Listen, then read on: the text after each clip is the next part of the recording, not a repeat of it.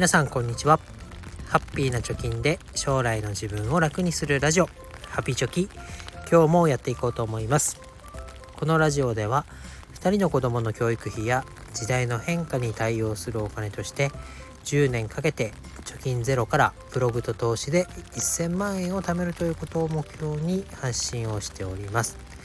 現在地としては残り8年と7ヶ月で474万円を貯めるということになっております、えー、今日は雨と風が強くてお聞き苦しいかと思いますので短めにお話ししていきたいなと思います、えー、タイトルの無料で2000円ゲットした方法ということになります。で、えー、結論はですね会社の福利厚生を使ったという話になります。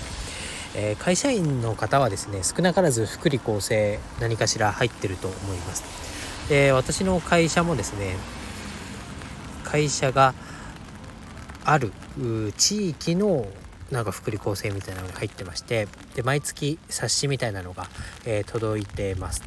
でその冊子、えー、仕事中にねなんか見てる余裕もなくて、えーついそのただのゴミになってしまってたんですけど見たらですねクオカード1万円分が8000円で買えるよという、えー、特典というか福利厚生みたいなのがありました。で抽選だったんですけどあこれはお得だなということで、えー、申し込みました。そしたら当選をしまして無事8000円で1万円分のクオカードをゲットできました。でクオカードってなかなか馴染みがなかったんですけど調べてみると、まあ、レストランチェーンのレストランだったり、まあ、コンビニはほとんどメジャーなところは使えるのかな。あとは車乗ってる方だとガソリンのエネオスなんかでも使えますでこれ20%オフでね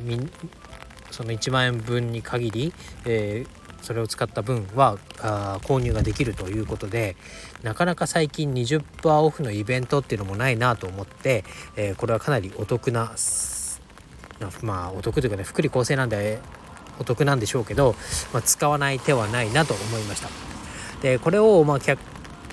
なんだこう俯瞰してみるとこうただで転がっているお得な制度っていうのをみすみす逃していることってないかなということで改めて考えるきっかけになりました。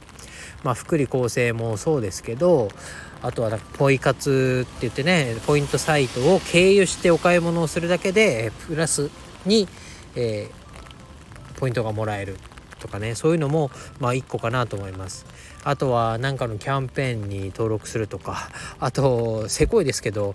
私よくやるのがファミリーマートのねアプリをダウンロードするとクーポンっていうのが出てます。そのクーポンの中にですね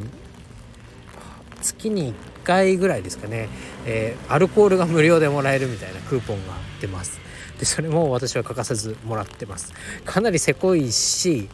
えー、かつねそれをアルコールだけをもらうっていうのはかなり勇気がいるんですけど もう関係ないよと思ってそのビールだったりチューハイを無料で月に1本もらって休みの日に飲むっていうことをやってます。まあ、そういうのもねなんかまあ、コンビニとしてはそのアルコールをもらうついでに、えー、おつまみなんかを買ってくれたら売り上げになるという導入の目的でやってるんだと思いますけどまあ、そういったものもね拾うか拾わないかでお得度っていうのは変わってくるかなと思います。え今回はまあクオカードでね2000円分お得になるということで、えー、ちょっと大きな金額だったので取り上げてみました。何か周りに落ちているお得な制度っていうのをまあ少額だからとか面倒くさいからと言って、え、見逃してることないですか？ということで、えー、ぜひね皆さんあこういう塵も積もれば的なところがありますから是非一度ね活用してみてください。そうするとあこんなにお得なんだということで、えー、そういうなんだ無料で配られてる雑誌とかあアプリとかの情報を取りに行くようになりますから、まあ、こういうのがねちっちゃいなって思われるかもしれませんけど、まあ、千里の道も一歩からということで今日は短いですがお届けしました。以上になります。バイバイ。